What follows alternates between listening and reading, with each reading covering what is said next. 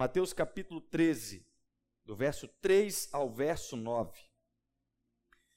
Jesus falou muitas coisas por parábolas, dizendo: O semeador saiu a semear.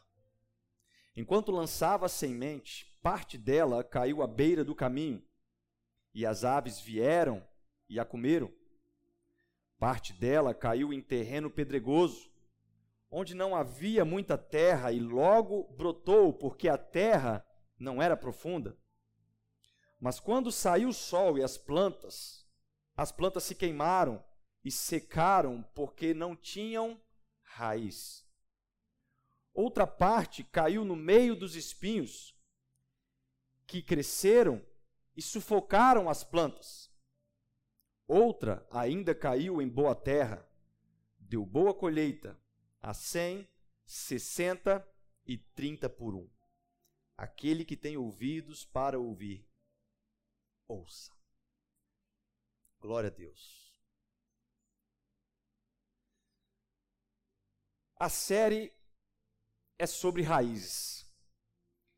Mas seria muito difícil eu começar a falar sobre esse assunto se antes não entendermos sobre semente.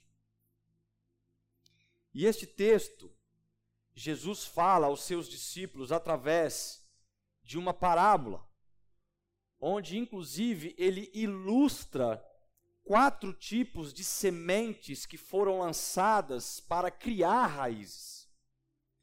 A primeira dela, ele cria uma semente que caiu no caminho. Uma semente onde as aves rapidamente vieram e comeram, porque ela caiu pelo caminho. A segunda é a semente que caiu num terreno pedregoso, sem muita terra, que logo criou raízes, mas não eram profundas. A terceira são as sementes que caíram em meio a um espinhal, que logo que cresceram foram sufocadas pelos espinhos e não conseguiram se desenvolver. E a quarta é uma semente que caiu em boa terra, que deu boa colheita, 100, 60 e 30 por um. Sementes, irmãos, são um reservatório de vida. Da mesma forma que o homem tem no reservatório de vida o sêmen, aonde ele planta ali o DNA, a genética, que aliás no grego a palavra sêmen significa semente. A palavra semente escrita no grego é a leitura esperma. E ali no sêmen repousa a genética da formação de um ser humano. E em uma semente adormece também uma árvore que tem como um propósito ser a continuidade de uma espécie, que tem como propósito ser formada a partir de uma semente para manter aquela genética daquela espécie, daquela planta, daquela árvore frutífera, para que ela possa dar frutos no futuro e continuar este processo. E esse intuito de se colocar na semente toda a condição de uma boa genética é para que ela tenha condições de dar continuidade para aquela espécie. Porque toda espécie tem um tempo, aquela semente ela vai virar uma árvore, mas aquela árvore por si só, ela tem um tempo marcado. E é por isso que ela precisa cumprir um propósito de cair em uma terra e crescer e dar frutos, porque ela tem um propósito a se cumprir. E isso me leva a entender que toda semente que não atinge o seu objetivo, que é de se formar uma árvore para continuar dando frutos, ela acaba se transformando em alguma outra coisa. E esta parábola que Jesus mostra aos seus discípulos determina quais seriam as outras coisas que uma semente que não cria raízes corretamente se torna. E a primeira que nós vimos é sementes que caem no caminho. Eu quero falar que são sementes que se tornam alpistes, porque elas viraram comidas de passarinho. Sementes que se tornam alpiste. Enquanto lançava a semente, parte dela caiu à beira do caminho, e as aves vieram e comeram. Nós temos aqui uma aplicação clara de crentes que viraram alpiste.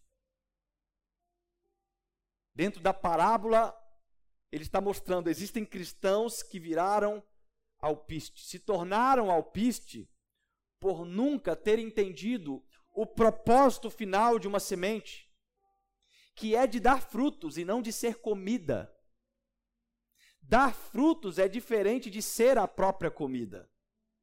E uma semente que desenvolveu o seu papel corretamente, ela cumpre o propósito de manter a espécie, ela se torna uma árvore e através disso ela dá frutos que então vai alimentar pássaros, que então vai alimentar outros animais. Mas quando uma semente ela vira alpiste, ela não consegue nem mesmo alimentar um pássaro sequer. Ela acha que talvez está preparada para cair do cesto. Ela acha que está preparado para pular da mão do semeador. Ela fala: Eu estou pronto, mas você está pronta para ser comido e nem sequer alimentar aquele pássaro que vai te comer. O desenvolvimento de uma semente é extremamente necessário para a frutificação. Porque tem semente que, por não entender o processo, ela acaba de cair e ela já quer dar frutos. Ela não entende que dar frutos é parte de um processo. E ela cai em um terreno e ela já quer simplesmente dar frutos. Ela já quer simplesmente fazer o acontecer, fazer tudo. E na realidade, estas sementes que não conseguem criar raízes, elas viram alpiste. Alpiste não enche barriga, nem mesmo de um pássaro, quanto mais de uma geração de pássaros, quanto mais de vários animais. E eu me lembro que quando eu era criança, eu tinha na minha casa um casal de periquitos. E ali a gente colocava sementes de girassol, né, para alimentar ali os periquitos. E quando eu me lembrei disso, enquanto fazia este estudo, eu pensei comigo, uau, quantas plantas poderiam ter sido geradas a partir daquelas sementes? mas elas viraram alpiste para dois periquitos, uma grande quantidade de sementes. Mas o mais triste e ao mesmo tempo engraçado é que na realidade nunca vai faltar sementes alpiste, porque sempre terão sementes que não estão dispostas a pagar um preço de preparação para dar frutos posteriormente. E por causa disso, elas querem ser lançadas da mão do semeador antes do tempo. Elas falam: me envia logo. E o semeador está falando: não, aqui não é o seu local. Não é aqui que você vai ser enviado. Me envia logo. E elas se jogam dos cestos, achando que estão preparadas para criar raízes, e aí se tornam alpistes. Mas na parábola também tem a segunda, o segundo tipo de semente, a semente que não aguenta a luz. Parte dela caiu em terreno pedregoso, onde não havia muita terra, e logo brotou, porque a terra não era profunda. Mas quando saiu o sol, as plantas se queimaram e secaram, porque não tinham raiz.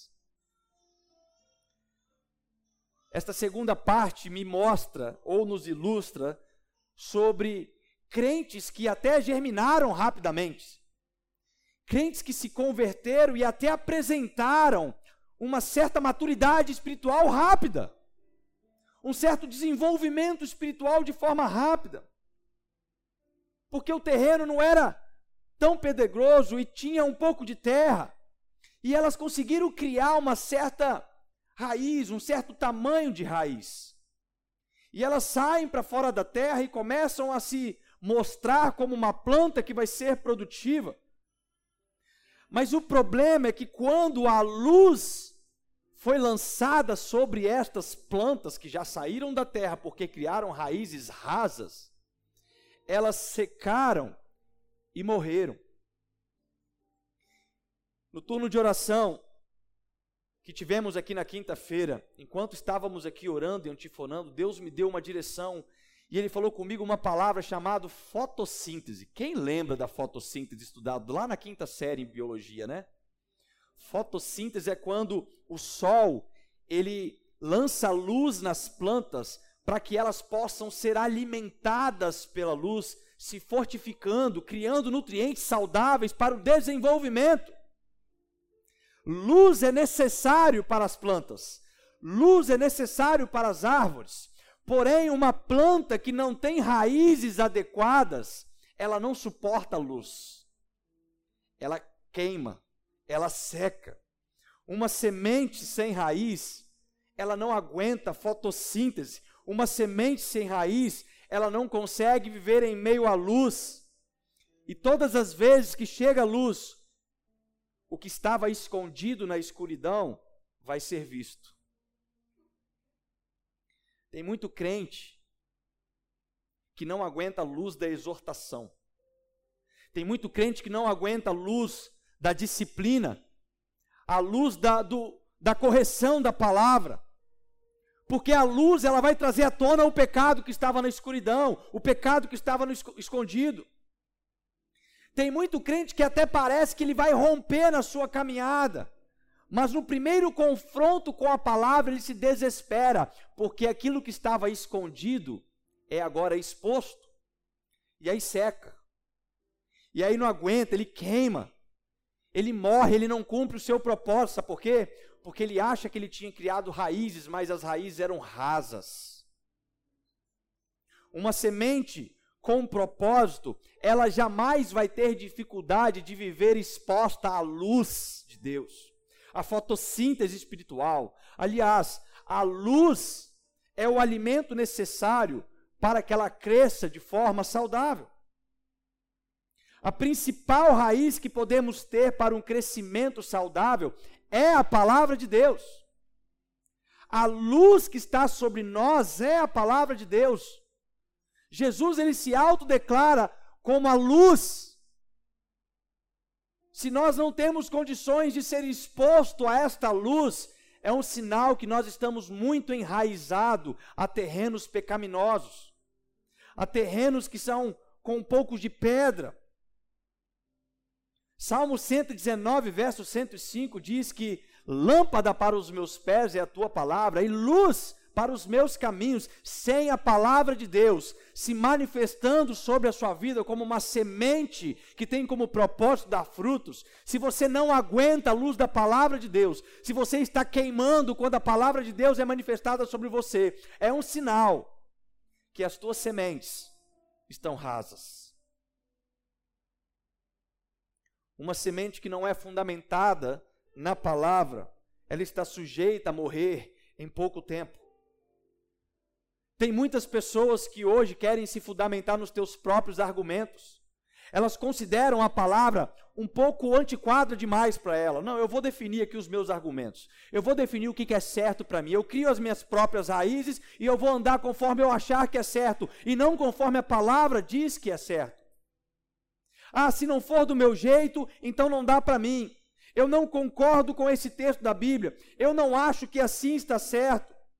E aí ele fica questionando a Bíblia para trazer os argumentos que possam justificar as práticas de uma semente que tem raiz rasa. Porque semente que tem raiz rasa não está disposta a andar conforme a luz da palavra de Deus. E tem que fazer isso, porque sabe que as raízes não são fortes. Sabe que se o caldo engrossar, vai secar. Quer fazer um teste para ver se o crente tem raiz forte, irmão? Chama para andar duas milhas ao invés de uma. Chama para comer um quilo de sal junto. Chama para viver vida na vida pautado na palavra.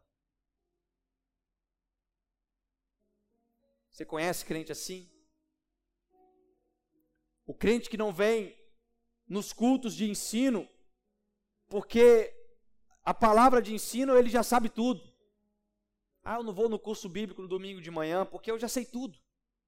O crente que não vem no, na sala de oração nas quintas-feiras, porque ele fala: não, deixa que eles oram lá, porque esse negócio de oração eu já, já sei tudo também. O crente que não quer mais fazer o devocional dele, viver no lugar íntimo, porque ele não quer ter profundidade. Ele acha que aquela raiz pequena que ele já tem já é o suficiente para ele cumprir o propósito. Ele fala: Não, não vou tirar meu tempo, não. É melhor ver um videozinho no YouTube aqui de alguém fazendo devocional e eu escuto e pronto.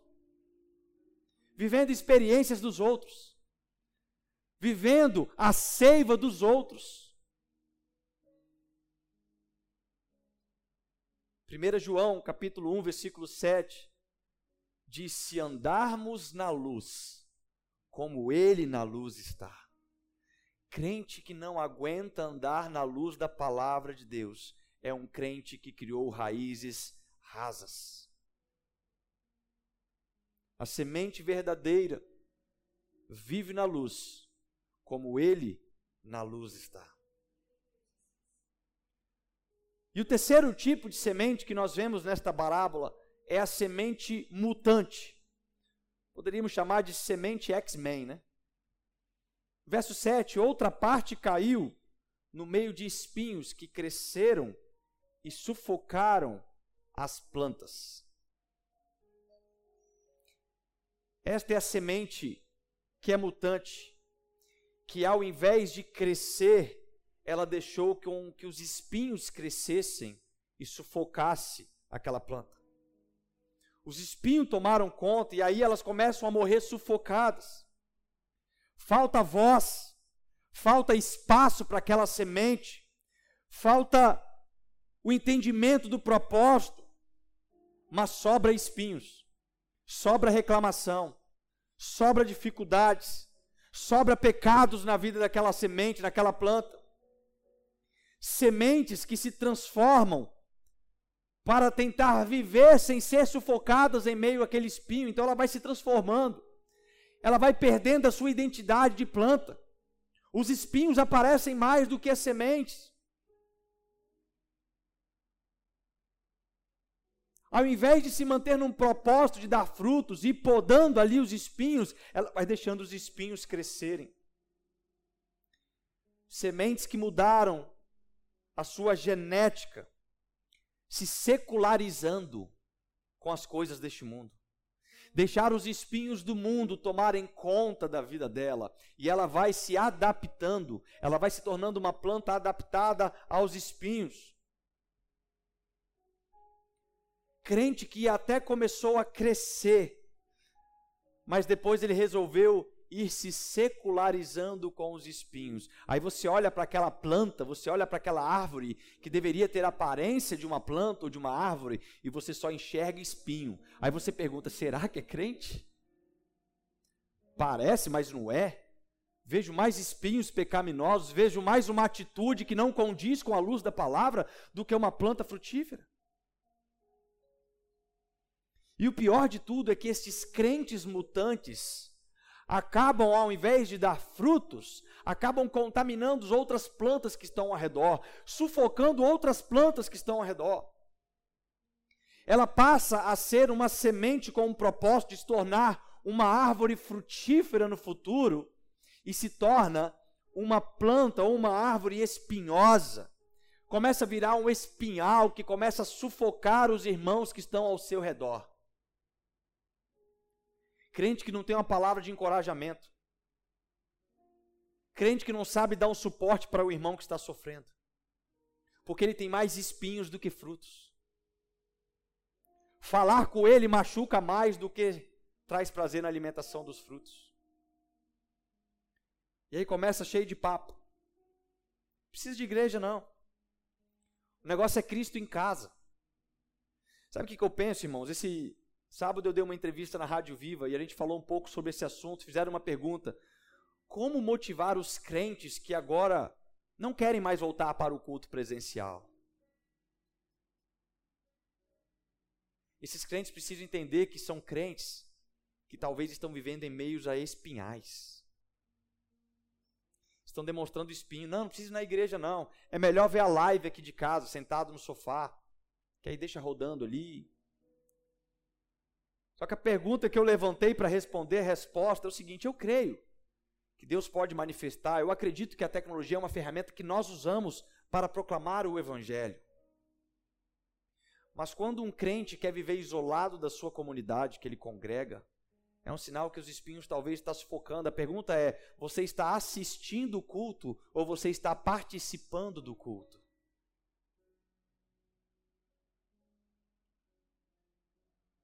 Tem crente que deixou de congregar. E adivinha quem é que vai regar a semente desse crente quando ele deixa de vir participar da sua comunidade? Porque o adubo que é jogado sobre sementes que estão dispostas a criar raízes profundas é diferente do adubo que é jogado no meio dos espinhais. Nenhum espinhal tem propósito de ser adubado para crescer ele fica largado no tempo. Mas o crente que é disposto a buscar raízes de profundidade, a viver em comunidade, a se encorajar ao invés de alfinetar o irmão com os espinhos, esse é um crente que está disposto a, a, a receber um adubo celestial. E o pior é que esta, as, as sementes mutantes, os crentes mutantes, eles têm várias personalidades. Porque um dia ele é crente, outro dia ele é espinho. Um dia ele parece semente, no outro dia ele parece um espinhal, porque ele é mutante.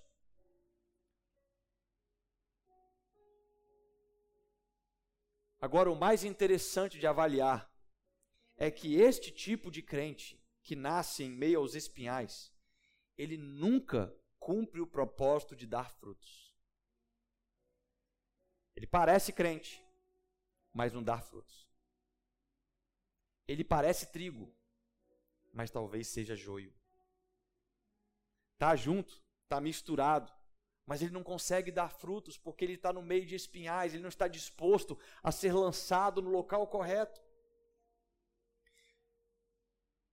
E depois, na parábola, Jesus fala agora de uma semente frutífera, no verso 8. Outra ainda caiu em boa terra, deu boa colheita, 60, 30 e 100 por um. Então, por último, Jesus fala de uma semente frutífera. A semente que resolveu aguardar o tempo certo para cair na terra e criar raízes. Raízes ao ponto de aguentar a luz e através desta qualidade de vida que estava sendo a seiva de crescimento dela, ela se transforma em uma planta frutífera, uma árvore frutífera que dá frutos 100, 60 e 30 por um. Uma semente dando pelo menos 100 frutos. Irmão, esta é a, mat é a matemática de Deus. Na matemática de Deus, um enraizado gera pelo menos 30 frutos. Na matemática de Deus, um enraizado gera pelo menos 60, 100 vezes mais daquilo que seria não é uma árvore que vai alimentar um pássaro, é uma árvore que pode alimentar cem pássaros. E quanto mais frutos ela vai dando, mais sementes vão nascendo. Porque um fruto não tem uma semente. Geralmente um fruto tem mais de uma semente. Então mais sementes estão sendo lançadas o tempo inteiro, e a cada semente lançada, ela vai gerar novamente 30, 60 e 100 vezes mais. E essa semente, na verdade, nem pode ser mais chamada como semente. Porque a sua estrutura firmada na palavra já é de uma árvore frutífera, já é de uma planta que vai dar frutos. Por quê? Porque ela resolveu cair em um local e criar raízes profundas que é um processo necessário. É um processo muitas vezes doloroso, mas é o único processo eficiente conforme a luz da palavra para que nós possamos dar frutos. E a partir daí, agora, ela consegue alimentar através dos seus frutos diversas pessoas. A beleza da sua árvore é contagiante. A sua árvore não dá somente frutos, dá também sombras. Dá também nutrientes ali para a terra. E todos que se aproximam agora desta árvore querem estar perto deste alimento, querem se transformar também em uma árvore como ela também é. Agora, de todas essas quatro formas que Jesus explica nesta parábola, eu compreendo que existiram estas sementes que foram lançadas, mas eu chego numa conclusão, que é o quinto ponto que eu quero apresentar hoje. É que, independente dos tipos da semente, somente a qualidade do solo é que determina a permanência. A gente viu que as sementes conseguiram germinar em terra rasa, em meio a espinhos. Outras acharam que foram frutíferas, virando comida de passarinho. Mas a permanência de todas elas foram vulneráveis em algum ponto. E elas não cumpriram o propósito. Então não adianta ser uma semente que aparentemente germinou para fora da terra, mas não cumpriu o propósito. E para cumprir o propósito, só vai ser correto se você for uma semente que criar raízes no solo correto. Fica fácil entender que o semeador jogou as sementes com o objetivo delas frutificarem. Objetivos de criar raízes, para então gerar os frutos, mas Muitas destas sementes nem sequer germinaram, porque antes de começar o processo, elas não estavam em um solo correto. Mas aquela que caiu em boa terra, ela criou raízes que gerou frutos, 100, 60 e 100 por um. Preste atenção, uma terra seca, ela não consegue manter as sementes. Uma terra com poucos nutrientes, ela não consegue ser suficiente para nutrir as raízes por muito tempo. Mas uma terra boa, ela é suficiente para que as raízes cumpram o seu propósito para baixo da terra, para que então a árvore cumpra o seu propósito para fora da terra. E essa preocupação como solo é também citado em uma ilustração feita por Jesus em Mateus capítulo 7, no verso 24. Diz o seguinte: Todo aquele, pois, que escuta estas minhas palavras e as pratica, assemelhá-lo-ei ao homem prudente, que edificou a sua casa sobre a rocha, e desceu a chuva, e correram rios, e sopraram ventos, e combateram aquela casa, e não caiu, porque estava edificada sobre a rocha. E aquele que ouve estas minhas palavras e não cumpre, compará-lo-ei ao homem insensato, que edificou a sua casa sobre areia, e desceu a chuva, e correram rios, e assopraram ventos, e combateram aquela casa, e caiu, e foi grande a sua queda. O interessante deste texto, desta comparação de ser firmado na rocha ou ser firmado numa areia sem estruturas firmes, é que Jesus fala isso depois que ele fala sobre uma árvore que não dá bons frutos. Nos versículos anteriores a esta ilustração, Jesus está falando o seguinte: ó, árvore que não dá bons frutos, eu vou cortar e vou lançar no fogo. E aí depois ele fala: olha, você precisa entender que para dar bons frutos você tem que estar bem consolidado. É como o homem que constrói a casa sobre a rocha, ele está consolidado. O homem que constrói a casa sobre a areia, as raízes são vulneráveis. Vai vindo os ventos, vão vindo as, as fortes águas, as fortes chuvas, e as, os, a sapata daquela casa não vai suportar aquelas tribulações, aquelas provações. Mas quando criamos raízes na terra perfeita, os nossos frutos, eles se tornam permanentes. Existe segurança quando as nossas raízes são bem consolidadas. Já parou para pensar que você está no segundo andar de um prédio? E se eu te falasse, temos aqui engenheiro na casa, E se eu te falasse que a sapata deste prédio não está corretamente firme? Quem é que voltaria para cá no domingo que vem? Poucas pessoas. Você não quer ficar em um local onde as raízes podem desabar. E por que, que você quer ser um crente que não, ter, não quer ter raízes profundas? Por qual motivo você quer ser um crente que não quer enraizar bem? Ah, não, mas eu quero aparecer no meu propósito. Mas, meu amigo, você não pode aparecer para fora se antes você não crescer para o interior. Você não pode cumprir o que está proposto no seu futuro como cristão, se antes você não aprender a ser interiorizado em Cristo, na semente que é a boa terra. Quando criamos raízes na terra perfeita, os nossos frutos, eles se tornam permanentes. Atos capítulo 5, no verso 38 ao 39, o famoso texto que diz do conselho de Gamaliel, fala o seguinte: E agora digo-vos, Dai de mão a estes homens e deixai-os, porque se este conselho ou esta obra é de homens, se desfará, mas se é de Deus, não podereis desfazê-las. Os discípulos estavam sendo perseguidos contra o evangelho que eles estavam pregando. estavam querendo ser aprisionados. Aí Gamaliel, um dos, um dos homens mais sábios daquele tempo, um dos homens que instruiu Paulo no ensinamento judaico, ele fala o seguinte: olha, entenda, deixa eles pregarem.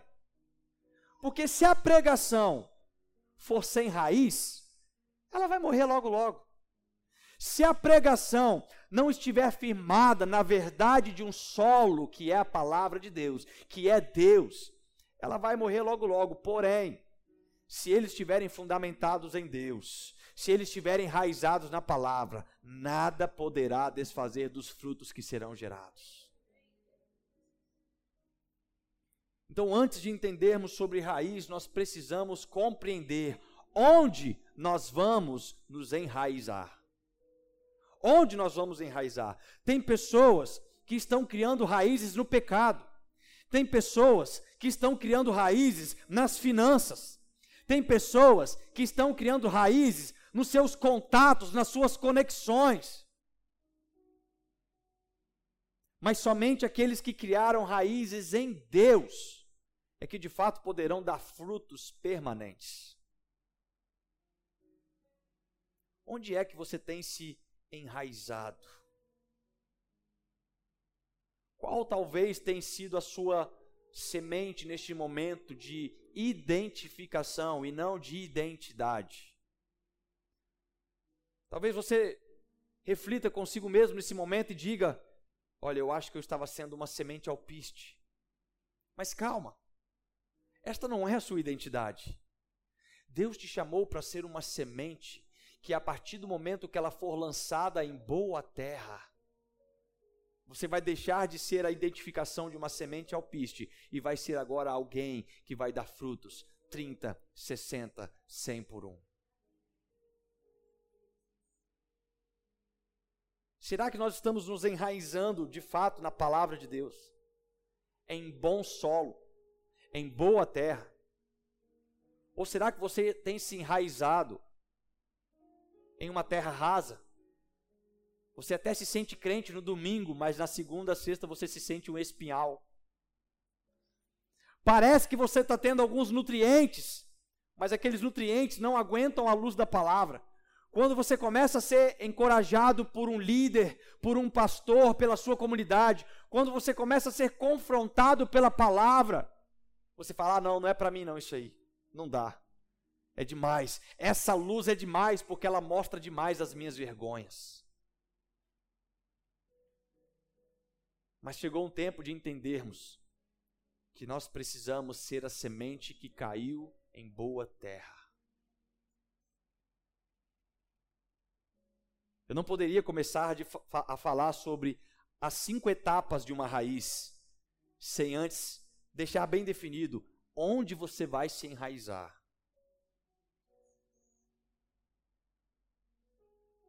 Deus é o bom terreno para você. Deus é o melhor terreno para a sua vida. Não existe terreno melhor para se enraizar do que Deus. Deus seja louvado.